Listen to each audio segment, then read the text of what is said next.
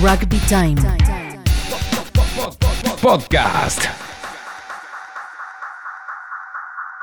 Cerveza Imperial. Recompensa oficial del rugby argentino. Entrevistas. Rugby Time. Con Ramiro Quesada. Rugby Time. Podcast. Bienvenidos a un nuevo Rugby Time Podcast, arrancando este 2021. Un verdadero placer tener al pura sangre Serafín Dengra aquí en el estudio, formado en San Martín, con carrera y experiencia en clubes en Australia, en Francia, en Italia y por supuesto con la camiseta celeste y blanca de los Pumas. Serafo, bienvenido, ¿cómo va? Rama, pura sangre total. La verdad, acá espectacular. La escondida Pinamar, acá el mar de fondo, el atardecer. Nada, estamos con mucha energía y sos un amigo y te quiero muchísimo a vos y a tu familia. Así que con muchas ganas de, de jugar este partido, ¿no? Qué lindo, arrancar este podcast con Serafín Dengra al lado, bronceado, viene de muscular porque te veo inflado, intacto. Serafo, 60 años. Impresionante. La verdad que no puedo creerlo. Cumplí 60 años el 21 de septiembre. Pero ahora más que nunca estoy con mucha garra y mucho coraje, musculando todos los días, tomando sol, disfrutando la vida. Nada, soy feliz con, con nada, solo con un mate, con un poco comiendo un asado con mis amigos, mi familia y, y musculado siempre. Como siempre digo, siempre bronceado y siempre musculado. La verdad que de ahora hasta los 90 años quiero vivir así. Y extrañas un poco el contacto con la pelota, si bien siempre estás en alguna clínica, en alguna tocata, ¿se extraña, digamos, al estar tan entrenado de golpe entrar a una cancha? Sí, perfecto. Sí, ayer estuvimos eh, jugando un ratito y por momentos hice un par de piques y te tengo que contar que anoche estaba durmiendo tipo 4 de la mañana y de repente se me acalambró las piernas, me tuve que levantar, pensé que se me explotaba un músculo porque bueno, hice un esfuerzo total porque la cabeza la tengo de 35, Claro. pero el cuerpo no, no. Estoy muy bien estéticamente, pero creo que hoy no podría jugar y extraño muchísimo el contacto, el roce y nada, jugué mucho en los Classic hasta los casi 50 años y me di cuenta que el rugby es para una época y siempre estuve muy entrenado, muy musculado y con muchas ganas de entrar a la cancha a romperla, pero hoy, hoy sigo jugando un partido diferente, me entreno, tomo sol, estoy con mis hijos, trabajo, la verdad que tengo una linda vida y agradezco a Dios, soy muy agradecido a la vida y a Dios porque me dio lindos momentos y disfruto todo el tiempo. Estoy acá de la mañana tomando sol, tomando mate, entrenando. Ayer hicimos una hermosa clínica de rugby con los chicos de Rosario, espectacular, tacleamos. Nada, terminó el partido y hicimos una pequeña arenga, la pusimos en Instagram, la vieron casi 40.000 personas, 190 comentarios increíbles, comentarios de gente con una pureza, con mucho corazón, realmente eh, fue emocionante, realmente la gente te, te tira tan, tan buena onda que no, no lo puedo creer, me hacen pensar como que estoy jugando de vuelta en las Pumas. Y la verdad que hay frases tuyas desde Never Pony, buen pelaje, musculá, que explotaron también y te dieron como una exposición cuando ya había finalizado, digamos, tu etapa de fama como jugador. Sí, totalmente. Hace 4 o 5 años arranqué. Siempre tuve una actitud tan positiva que, que no puedo creerlo. Siempre, mismo en mi trabajo en Sport Club, eh, nada, soy tan positivo que me dicen, pará, Serafo, porque no es tan, tan- la vida es tan positiva. Pero yo me levanto, ya abro los ojos, veo el sol, veo el cantar de los pájaros. Tengo una actitud totalmente ir para adelante y disfrutando. Y arranqué un poco. Nada, no arranqué, soy yo. Yo soy como un personaje, pero real. Que voy a cagar nasta y le digo al flaco, dale con todo. Llenaba el tanque animal. animal. Le digo, vos sí que estás, estás bárbaro acá porque tomás sol, cargas nasta, charlas con la gente, podés tomar sol. No estás en la oficina. Y como que lo veo todo positivo. Digamos, todo, todo para mí es todo positivo. Y bueno, si arranqué con eso, buen pelaje, metele garra, metele coraje. Never Pony es como una persona activa, que da alegría, que hace un buen asado. Pura sangre es lo máximo, digamos. Ser pura sangre es hacer todo bien, trabajar, entrenarte, muscular, estar bien con tus familias, con tus amigos, hacer a la mañana un buen desayuno. Y bueno, esas frases marcaron un poco. El muscular también es como actitud positiva, ¿no? Estamos acá en la playa, la gente, hola Serafo, vamos a muscular. Y nada, acá es todo buena onda. Verdad que arranqué, pero se dio todo así. ¿Y te acordás de dónde viene el pura sangre? Digamos, una de las frases como más utilizadas y la que más se te identifica. Sí, totalmente. El puro sangre viene de cuando tenía 11, 12 años íbamos al campo con mi familia y siempre veía los caballos, veía los ponis que eran chiquititos, ¿viste? Digo, este es un pony ras- rasposo, ¿viste? Pero siempre, siempre dado un pura sangre, digo, y el pura sangre era un caballo elegante, con potencia y para adelante. Y siempre jodía, ah, dale, metele con todo animal, pura sangre, entrenate, entra a la cancha como un león, dejá la vida. Y bueno, arranqué con esas frases y la gente se identificó muchísimo. Y después el pony era lo opuesto, pero también el pony era un pony que iba para adelante. El pony quería ser pura sangre y después se convirtió en el Never Pony, que era, que era como un pony mejorado y no llegaba a pura sangre, pero tuvo mucha, mucha alegría. Equipos de, hockey femenino, equipos, eh, le pusieron a perros Never Pony, impresionante, digo, la gente se enloqueció con eso. Nada, si a tener 120 mil seguidores, hice videos para todo el mundo, hice videos hasta el Barcelona de, me llamó Mascherano, Leo Messi, que le haga un video de motivación a esos monstruos. Yo no lo podría, creer, pensé que era una joda que te llame Mascherano de Barcelona. Me dice, estamos haciendo la pretemporada, jugamos dos partidos contra el Real Madrid, necesitamos tu motivación, Serafo. Le digo, bro, ustedes son monstruos. Nada, Leo me dice, Serafo, por favor. Nada, bueno, agarré, dije, vamos con todo, Leo Messi, animal, pura sangre, agarrar la pelota, llevar al equipo delante, mache, jugar al rugby, taclea, porque sos una bestia asesina. Hasta me equivoqué, dije Piquet y la Piqué. Dije Claro, Piquet porque bueno, porque bueno, viste, un poco nada. No, no, fueron, motivé a mucha gente, nada, ayu- ayudé a mucha gente que estaba enfer- enferma, eso es lo más lindo. Y nada, la gente muy agradecida. Actualmente hago, hacía por día 100 videos. Estaba en casa y mis vecinos pensaban que yo estaba loco, porque era un video para una empresa, un video para una persona enferma, un video para un cumpleaños, muchos, muchos cumpleaños chicos. Los chicos, es impresionante, los chicos de 7, 8, 10, 12 años. Sí, el amor que te tienen, el cariño, lo veo acá en la playa permanentemente. No, pero es admirable la juventud, los chicos que me conocen. Acá en Pinamar me voy a comer un waffle a la noche con mi hijo y no sé, estoy 40 horas ahí esperando, viste, un autógrafo, un videíto. La gente realmente, eso es admirable. Me voy a acostar con una alegría total y siempre ayudando, haciendo el bien, siendo para adelante. Eh, soy tan positivo que, nada, duermo poco y me levanto la mañana y arranco con todo. Y te pasó esas historias que decís, bueno, gente enferma que de golpe le mandaste un mensaje porque algún familiar, algún amigo te dijo, che, Serafo, entre esos 100 videos que por ahí mandabas por día, algunos sabías que tenían como un plus porque era para no un equipo de fútbol, para un cumpleaños, sino que era para alguien que estaba en una situación delicada, de después encontrarte con, con esas personas. Impresionante, eso fue realmente, me emocionaba muchísimo, me agarraba piel de gallina, lloraba, iba por la autopista con la camioneta y paraba a un costado, lloraba porque me contaban historias muy duras de chicos que te- tenían enfermedades terminales. Y nada, en este momento me siento también como emocionado porque recuerdo eso y decirle, decirle amigo, metele con todo, Dios te va a ayudar, tu familia te ama, cosas muy fuertes, porque un video para un chico que está enfermo terminalmente es muy difícil, que un video para un feliz cumpleaños o un equipo de rugby o un, un video para, para X persona en la empresa. Sí, fue momentos muy emocionantes y, y el- el- la vuelta es terrible, los comentarios son impresionantes. Me han dicho, Serafo, estás en otra escala del cielo, Serafo, tu actitud tan positiva, realmente es un encuentro cercano a Dios, te lo juro. Eh, yo estoy meditando muchísimo, me di cuenta que mi energía es una energía eh, como sobrenatural. me río porque no, la gente piensa que estoy loco, pero tengo una energía muy fuerte con Dios, con la naturaleza, con la vida, y me siento feliz con nada, y ayudar es, es magnífico. Es como un partido, siempre vas para adelante, eh, te agarras de abrazo, vamos con todo, luchemos juntos. Siempre digo, vamos a Argentina, juntos somos imparables, y pongo la bandera argentina porque yo soy apolítico, yo quiero que el deporte sea la bandera argentina, que, que- que se haga deporte en todos lugares, lugares carenciados, que el rugby es un deporte donde cualquiera lo puede jugar. Yo era un gordito de 11 años y tenía vergüenza de mi cuerpo y empecé a entrenarme a, a- estar mejor físicamente y bueno, empecé a jugar rugby en cuarta B, quinta B y, bueno, debuté a los 17 años en primera, a los 20 en los Pumas y bueno, te puedes superar el rugby, el deporte tiene que ser la bandera argentina.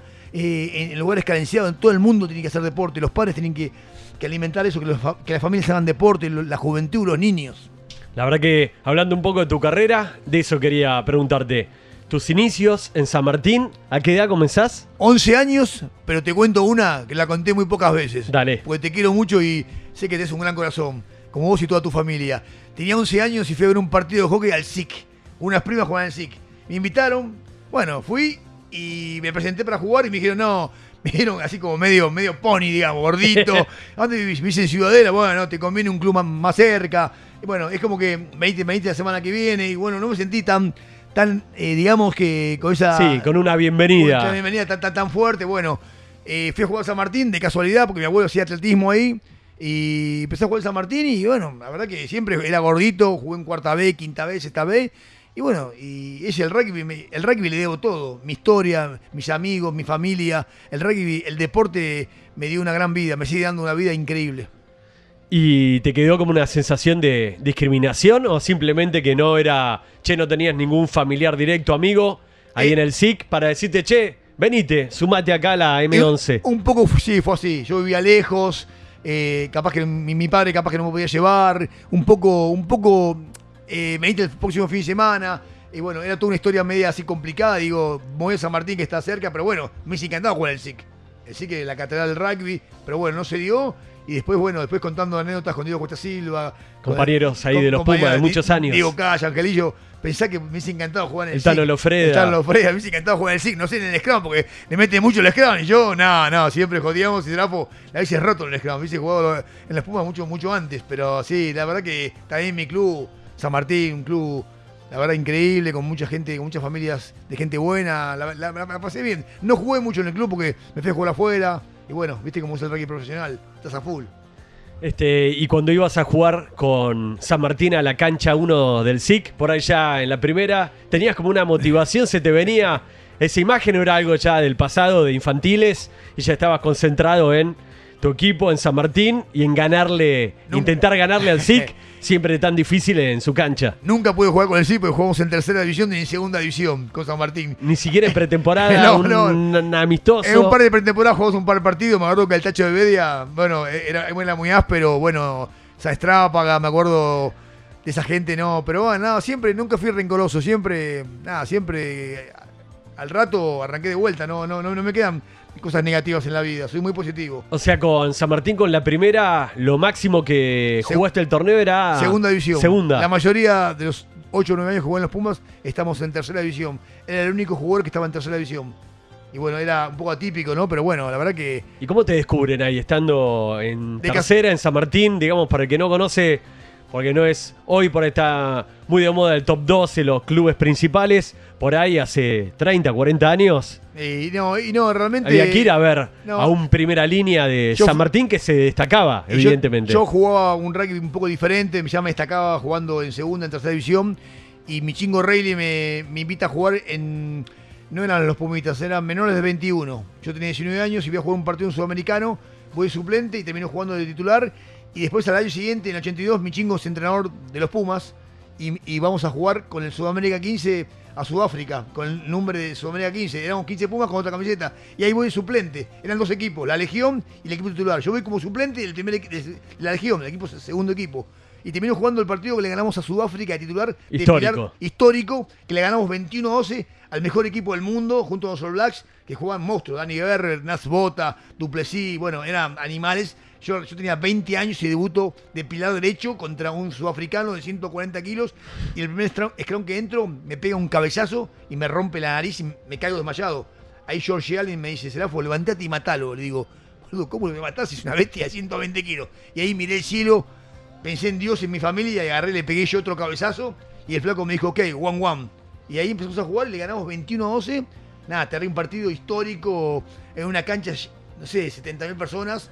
Eh, nada, llena de gente de color, gente, nada, impresionante. ¿Te acordás todavía de ese vestuario, digamos, de la previa, de esa La- adrenalina, el sonido de los botines, esos tapones altos? ¿No? Porque ahí sí se usaban Tapones tapones, altos de aluminio, tapones altos ¿no? que, que hacían ruido de verdad. Eh, Era como entrar a una, una guerra y aparte botines. Te rayaban todo el cuerpo. Botines tipo botitas que pesaban mil kilos, camisetas grandes y sí, me acuerdo, me quedé hasta las 7 de la tarde, arranqué el pasto, me quedé ahí hablando con gente, con los negros de color que estaban ahí, sudafricanos, que nos alentaban a, a nosotros, a los Jaguars. Nosotros éramos los Jaguars. Querían que le ganemos a, a los Springboks, pero era un equipo. Nosotros fuimos a, a romper el racismo. Que el apartheid, queríamos que, que, que los negros se internen al deporte y fue parte, fue, se llamaba Sudamérica 15. Me quedé ahí y a la noche nos fuimos a bailar a un boliche de, de todos negros y los negros nos abrazaban, impresionante, terminamos a full. La verdad que ese fue mi inicio, mi inicio que arranqué con un triunfo 21 a 12 y ese partido jugué muy bien, tacleé, salté, hice, esquivé, como que, que tuve que usar toda mi, mi tecnología diferente que tenía en la cancha. Y hablando de entrenadores, recién lo nombrabas a Michingo, ¿cómo definís a Michingo Reilly? Un crack totalmente, ponía en la cancha a los 15 mejores. Si eran tucumanos de Buenos Aires, de, de siempre ponía en la cancha a los mejores y lo que mejor tenía era un gran motivador. Te hacía creer que eras, que eras un dios en la cancha. Le decía, Sandro Yaquetti, entra a la cancha como un león, pesás 120 kilos, Serafo, sos de San Martín, todos dicen que, sos- que no jugás bien, rompela toda. George Allen, dejá el corazón en la cancha. Le hablaba a cada uno y entramos, entramos a la cancha con un equipo a batallar, a ganar. Bueno, ahí jugaba Hugo Porta también, que la metía a todos lados. Era un equipo histórico, donde había grandes figuras. Hugo Porta, George Allen, Perica Currés, Chapa Branca. Eh, nada, había tipos, eh, Suárez Gache, eh, Tano Lofreda, Madero. ¿Qué te puedo decir? Jugaba Botarini. Nada, realmente ese equipo era, era fácil jugar. Pero creo que mi chingo era el que más motivaba jugando como entrenador de los Pumas. Y jugar al lado de Hugo Porta, porque Hugo Porta en ese momento es como Messi, como decían, che, Riquelme más 10, Eh. Messi más 10. Realmente, Porta se destacaba a nivel mundial. Porta el mejor apertura Del mundo, Del del, mundo. mundo. del mundo, del mundo lejos. Porta, lo he visto Porta caminar por Sudáfrica, era como un dios. Era como un dios. Entraba a una casa de deportes y, y le querían regalar toda la ropa, remeras, botines, todo. Íbamos atrás de él y él no daba, él no agarraba nada. Nosotros nos, nos agarrábamos botines, camisetas, camperas. Era, era, era una estrella, un mega estrella. Y la cancha la rompía toda. Muy, era un genio, una patada increíble, muy profesional.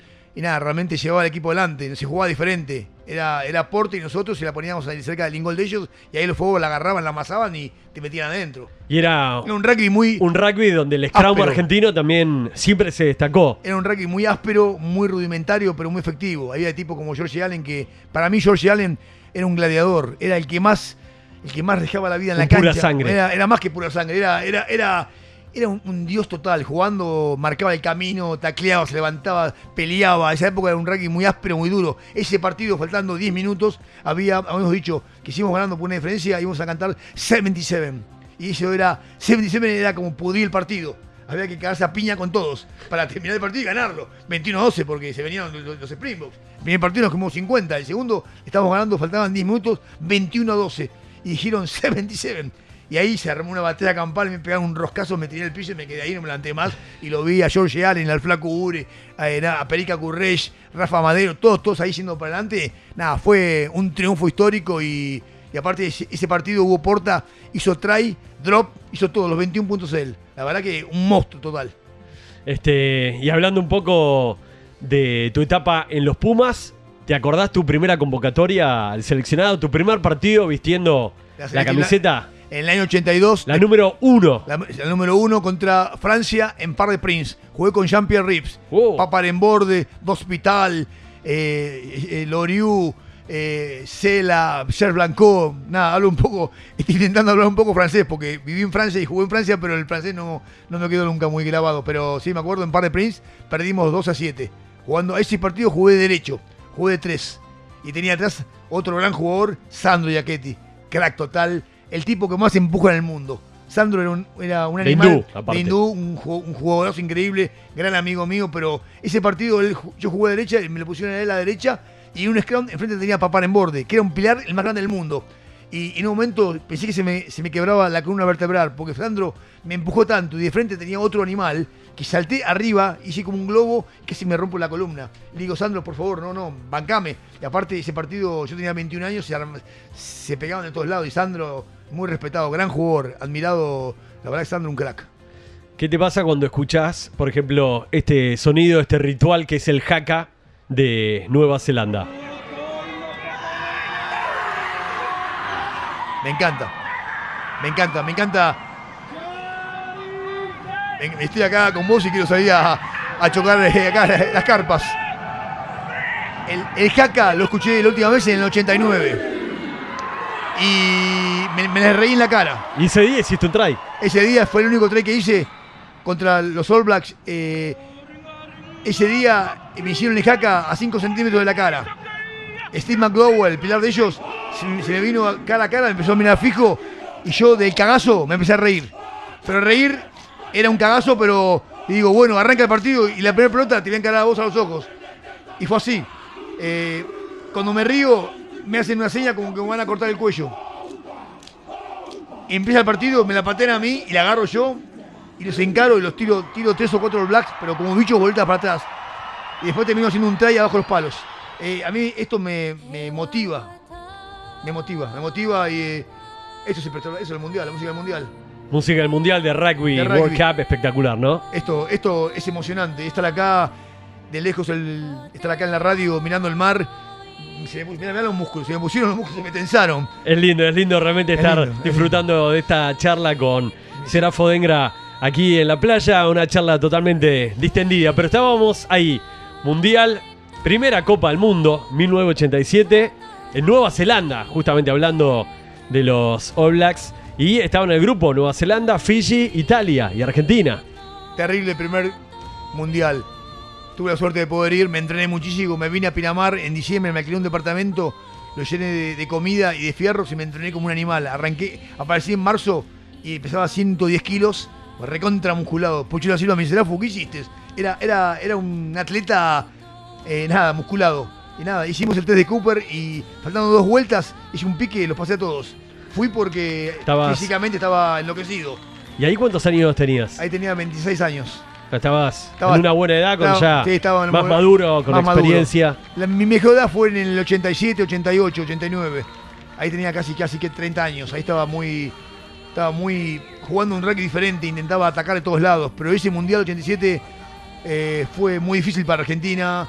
No pudimos clasificar, eh, perdimos con Fiji, le ganamos a Italia, perdimos con los All Blacks. Nada, fue, fue muy triste porque realmente teníamos muchas expectativas. Nos entrenamos siendo amateur como profesionales y llegamos a Nueva Zelanda muy desgastados, cansados y nos agarró Fiji y nos, nos ganó.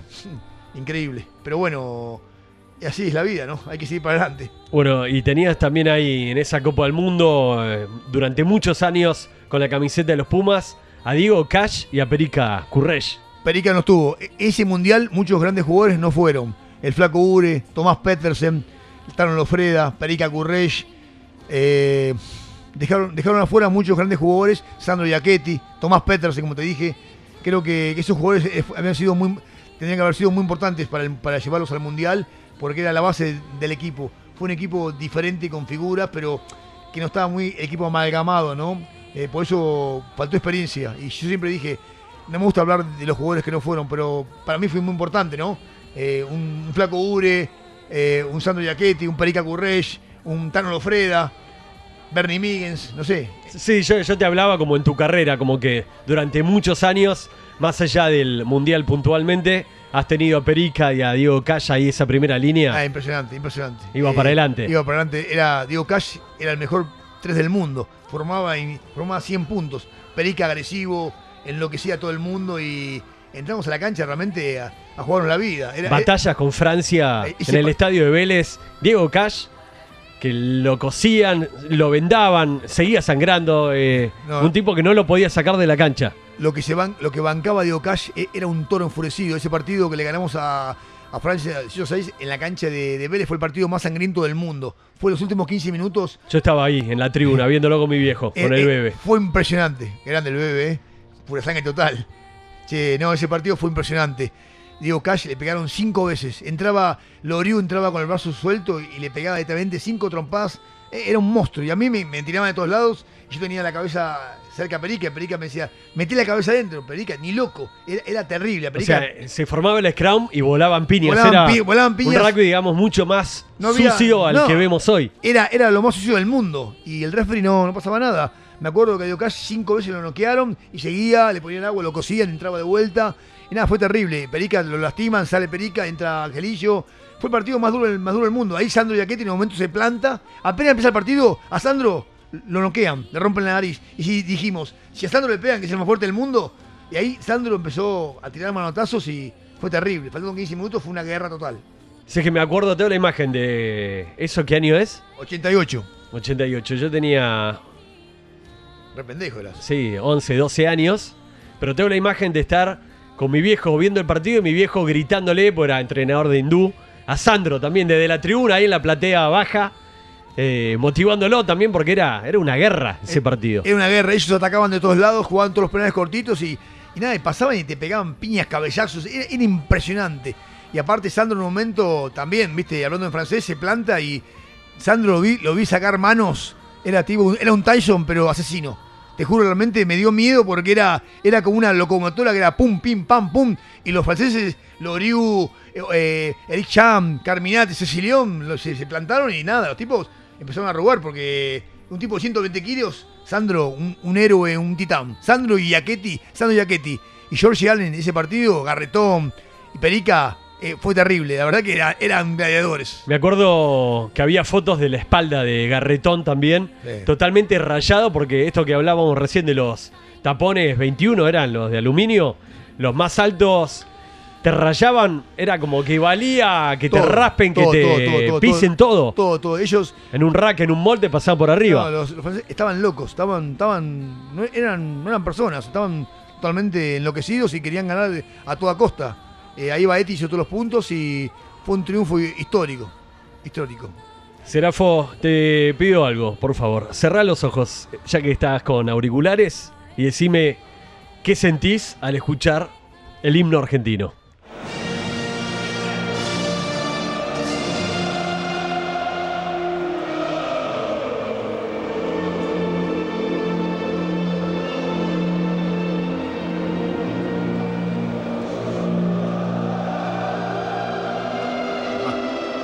Mágico, es mágico, es emocionante. Con esa camiseta celeste y blanca, jugar para tu país es como estar al lado de Dios. Emoción pura, garra, coraje, dejar la vida en cada jugada.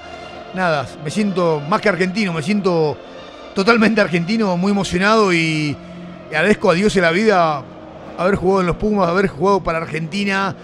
Veo a mi familia, a mis viejos en la cancha de Vélez. Nada, eh, tacleando Wallabies, chocando el Blacks, esquivando franceses. Pero el himno argentino es, es el más lindo del mundo, es emocionante. Y nada, es, es un orgullo, un orgullo, un honor. Y nada, me puedo morir en paz. Di todo. Tanto se habla del himno y de los Pumas, y este himno realmente se siente estar abrazado antes de un test match. Es, es algo glorioso, ¿no? Es, algo- todo. Es como te dije, es como estar al lado de Dios. Es todo, es todo, es, es adrenalina, es pureza, es transparencia, es ir para adelante, es, es taclear la vida, es ese. Sentís imparable, realmente sentís imparable. Realmente con esa camiseta y el himno es, es mágico. Nada, es. Me haces, me haces- me estoy enloquecido, quiero salir a, a muscular. eh, nada, no puedo creerlo, a veces estoy durmiendo y me siento que estoy entrando en la cancha con ese, con ese himno, con esa camiseta, es algo fantástico. Gracias Argentina, gracias Dios. Vamos con todo, como digo, todos juntos somos imparables. Vamos a Argentina, vamos los Pumas, vamos el deporte de Argentina. Ahora más que nunca, todos juntos la podemos romper. Es el momento, no hay más tiempo. Y escuchamos el himno de Argentina 2020, un año muy particular. Falleció Diego Armando Maradona, para mí, y creo que para todos, el máximo abanderado del deporte argentino, sobre todo cuando escuchamos el himno por lo que ha dado Diego con la camiseta. ¿Llegaste a conocerlo a Diego? ¿Qué, qué se te viene a la cabeza cuando hablamos de Diego Maradona? Sí, lo conocí en Italia cuando estuve jugando en el 89. Nada, un crack total. Ese, es el deportista que más emociones nos dio a los argentinos. Un fuera de serie, nada, realmente muy triste cómo, cómo falleció. Un grande, realmente, realmente lo admiro. Es una persona que dio todo en la cancha y nada, el fútbol es el deporte nacional. Y digo, como te dije, es el que más alegría nos dio deportivamente. Fue- es un grande como persona, un grande como jugador y nada, lo admiro y, y nada, tuvimos la suerte de, de que es argentino. Es único, es un dios. ¿Cómo viviste el homenaje de los All Blacks? En el Eh. jaca, el tributo que le dieron a esta camiseta, tanto que se habló en el partido entre Pumas y All Blacks, y el tributo, digamos, del equipo de Nueva Zelanda, de apoyar la camiseta con el 10, Maradona, la camiseta de ellos, que es todo ¿no? una ceremonia tan especial. Fue grandioso, fue lo máximo, fue un homenaje increíble a los All Blacks. Con el mejor equipo del mundo, eligieron el mejor equipo del mundo con la número 10. Realmente me- nos sorprendieron a todo el mundo y dejaron una categoría ahí arriba, son, son unos grandes. Fue, fue increíble el homenaje a Diego Armando Maradona y me sorprendieron. Estaba tomando unos mates en la madrugada viendo el partido y lloré, lloré muchísimo. Pero realmente de ese equipo, de esa gente, se esperaba un homenaje tan grande y tan, tan puro y tan emocionante. Fueron grandiosos los All Blacks. Le dieron, le- le dieron el mejor homenaje al mejor deportista del mundo, a Diego Armando Maradona. Y por parte de los Pumas, Eh, realmente, si lo comparás con los All Blacks, los Pumas entraron con una cinta negra, los respeto, pero me, me hubiese gustado un homenaje mucho más grande. Pero bueno, eh, los Pumas lo aman a Diego. Diego fue muy importante en el rugby argentino. Los- eh, Diego iba a los vestuarios nuestros a abrazarse con, con los Pumas, con Matera, con todos, con todos. Estuvo en el Mundial en Eh, Inglaterra en 2015. Inglaterra, lo, lo- lo adoraban. No, no, no, no. No fue un homenaje, digamos, tan grande como el de los All Blacks, pero lo respeto y, y nada, lo amaban. Los Pumas aman a Diego Armando Maradona. eh, y eso es lo más importante. Eh, hay que pacificar, hay que ir para adelante. Lo- Los bancos muertos los Pumas y, hay que seguir con todo. ¿no? Somos argentinos, tenemos Estados Unidos y, vamos para adelante, vamos a Argentina. No, no, no, no, no hay que caer en pequeños detalles. El homenaje de los, de los Blacks fue el más grande del mundo, pero Argentina lo tiene en el corazón a Diego Armando Maradona. Serafo, ¿por qué le recomendarías a un papá, una mamá que estén escuchando esta entrevista que manden a su hijo, a su hija, hoy hay rugby femenino que también está creciendo, a jugar este deporte? ¿Por qué lo recomendás? Vos que lo viviste de chico y lo seguís practicando. Primero que haga deporte, el deporte tiene que ser, todo, el deporte es muy importante en la vida de, de un joven y el rugby es un deporte que todos pueden jugar, todos tienen la posibilidad, siendo flaco, alto, gordito, todos pueden jugar. Es un deporte de amigos donde es muy importante la amistad, el trabajo en equipo, el compañerismo, eh, ayudar al prójimo en la cancha. ¿entendés? Somos 15, pero somos muy unidos y juntos son imparables. El equipo de rugby es eso, es estar juntos, tirar para adelante y es el mejor deporte, un deporte muy completo. Hoy también juegan las chicas, me encanta cómo juegan las mujeres, le dan, le dan una, una onda total. Y nada, yo la verdad que, como te digo, llévenlos a jugar, se van a encontrar con grandes personas, grandes entrenadores. Y eso, lo más importante es que, que hagan deporte y que, que vayan para adelante todos juntos. Llegaste a colaborar muchas veces con el proyecto de Pumpas 15, de un rugby inclusivo. También, ¿qué reflexión haces? Los Pumpas son, los amo, son increíbles, tienen el mejor corazón del mundo. Estuve con ellos varias veces jugando y nada, realmente los admiro, es un proyecto increíble. Esos chicos eh, que son increíbles como juegan, cómo se pasan la pelota, eh, me divierto muchísimo y los admiro. Es un gran proyecto y el rugby hace eso, hace cosas diferentes, hace unión, hace que los chicos se diviertan, que todos puedan participar. Realmente eh, son muy grandes, son Pumpas Pumas, increíbles. ¿Llegaste a ir al proyecto de Espartanos? Estuve, estuve, estuve A la cárcel ahí también, el gran proyecto que armó Coco Oderigo, hombre del SIC. Impresionante, Coco. Enseñar rugby en las cárceles. A gente que nunca había tocado una pelota volada. Les cambió la cabeza, la verdad que el proyecto de Coco, Coco un grande total, ese proyecto la rompe toda, estuve varias veces ahí en, ahí en el Buen Aire, en la cárcel de Buen Aire, me encantó el sintético, parecen jugar en un estadio increíble, jugué con, con ellos y la verdad que les cambió la, la cabeza. Estuve hablando con los que están adentro, los presos, me contaban sus historias y el rugby los educó, los transformó, son el ejemplo de todos, son gente, se purificaron y el que sale de ahí, muy pocos reinciden. Eh, aparte, en la cancha jugamos un par de partidos, impresionante el tackle, el coraje, nada, impresionante, realmente admirable, me gustó muchísimo ese proyecto. Estuve varias veces, al principio fue muy duro entrar, todo viste, vigilado, todo cerrado, pero después me sentía como que estaba en un mundo diferente, con mucha alegría y nada, realmente los tipos en la cancha se jugaban la vida. Es impresionante. Yo fui también a hacer una entrevista y con todas las precauciones, y bueno, voy a entrar a una unidad penal ahí en San Martín. Y una vez que ya estás en la cancha y pasando la pelota y saludándote, y es como que te, olvidas que estás adentro de una cárcel y estás compartiendo una tarde, una mañana de rugby. Y as- así es, así es. eh, se iban cerrando las rejas y bueno, y quedamos adentro, y, pero a los cinco minutos está todo normal, todo ahí jugamos, entrenamos, todos juntos y muy divertido. Aparte, la garra que le meten, no puedes creerlo. La verdad que le das un momento de alegría y ellos se educaron muchísimo. Creo que el rugby los educó, lo- los moderó y hoy cumplen su condena y salen y nunca, muy pocos reinciden y las historias de vida son muy crueles. Estuve hablando con ellos en sus celdas y me contaban cosas terribles. Y que bueno, que el rugby se sudó muchísimo y que todos quieren jugar. Todos quieren jugar y no tienen toda la posibilidad de poder jugar porque es un pabellón, los espartanos, y todos quieren meterse ahí. Ellos, ellos viven diferente, son, mm, estudian, son muy limpios, tienen todo ordenado. Es, es como un partido, es como entrenan, duermen, juegan, se cuidan, es como. Son, la rompen toda.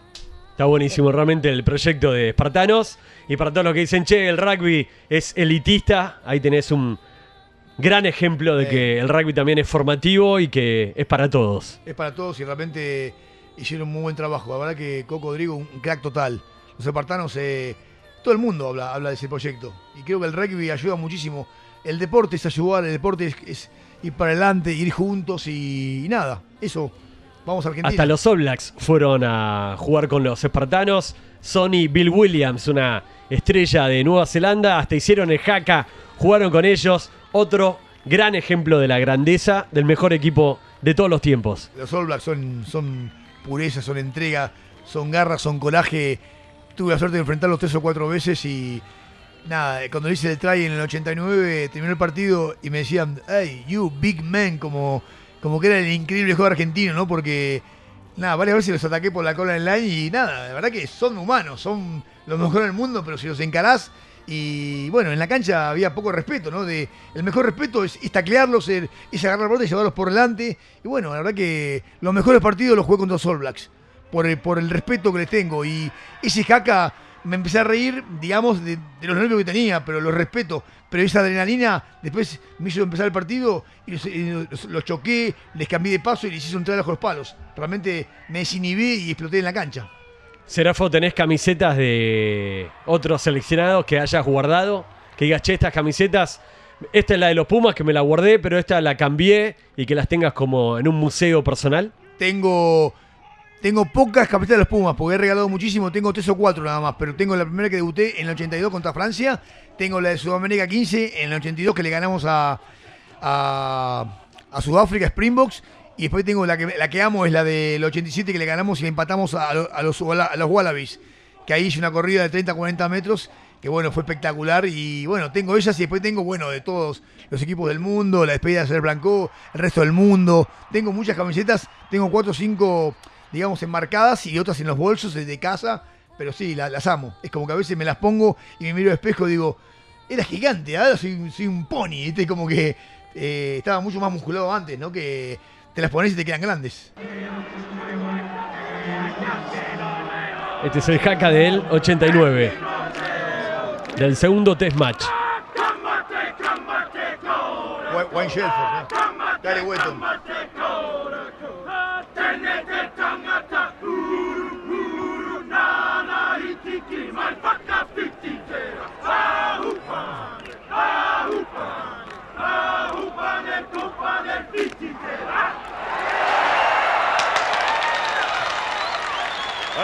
Qué lindo, ¿eh? Wayne, Wayne Shelford, los hermanos Wetton, Grant Fox. Nada, impresionante. John Kirwan, John Kirwan. Era, era inagarrable, era un, un animal, Tremendo, un ¿eh? animal te- terrible, terrible. Bueno, Serafo, la verdad que un placer charlar aquí con vos, repasar un poco parte de tu carrera y es una charla que podría seguir horas y horas. Este, así que te agradezco el tiempo, las palabras, la, la emoción, porque nada, y que se repita esta charla. La Hay, muchas anécdotas que otro día también tenemos que contar. Vamos a hacer un, un programa de anécdotas increíbles. Eh, esos vestuarios ante los All Blacks, en la cancha de Vélez, después en Nueva Zelanda, anécdotas de bueno de, de la vida y bueno, Rama, gracias. Eh, Surf and Rock, impresionante la energía, la actitud positiva. Me divertí muchísimo y vamos a Argentina, vamos para adelante, muchachos. No hay que parar nunca. Los quiero y vamos con todo. Gracias, Rama. Saludos y siempre para adelante. Musculando. De Berponi. Puras sangres. Surf and Rock. Sigan musculando. Sigan con esa actitud positiva hacia la gente. Los quiero. Vamos a Argentina. Juntos somos imparables. Chau. Serafo Dengra, aquí en un nuevo Rugby Time Podcast. Cerveza Imperial. Recompensa oficial del rugby argentino. Rugby Time. Podcast.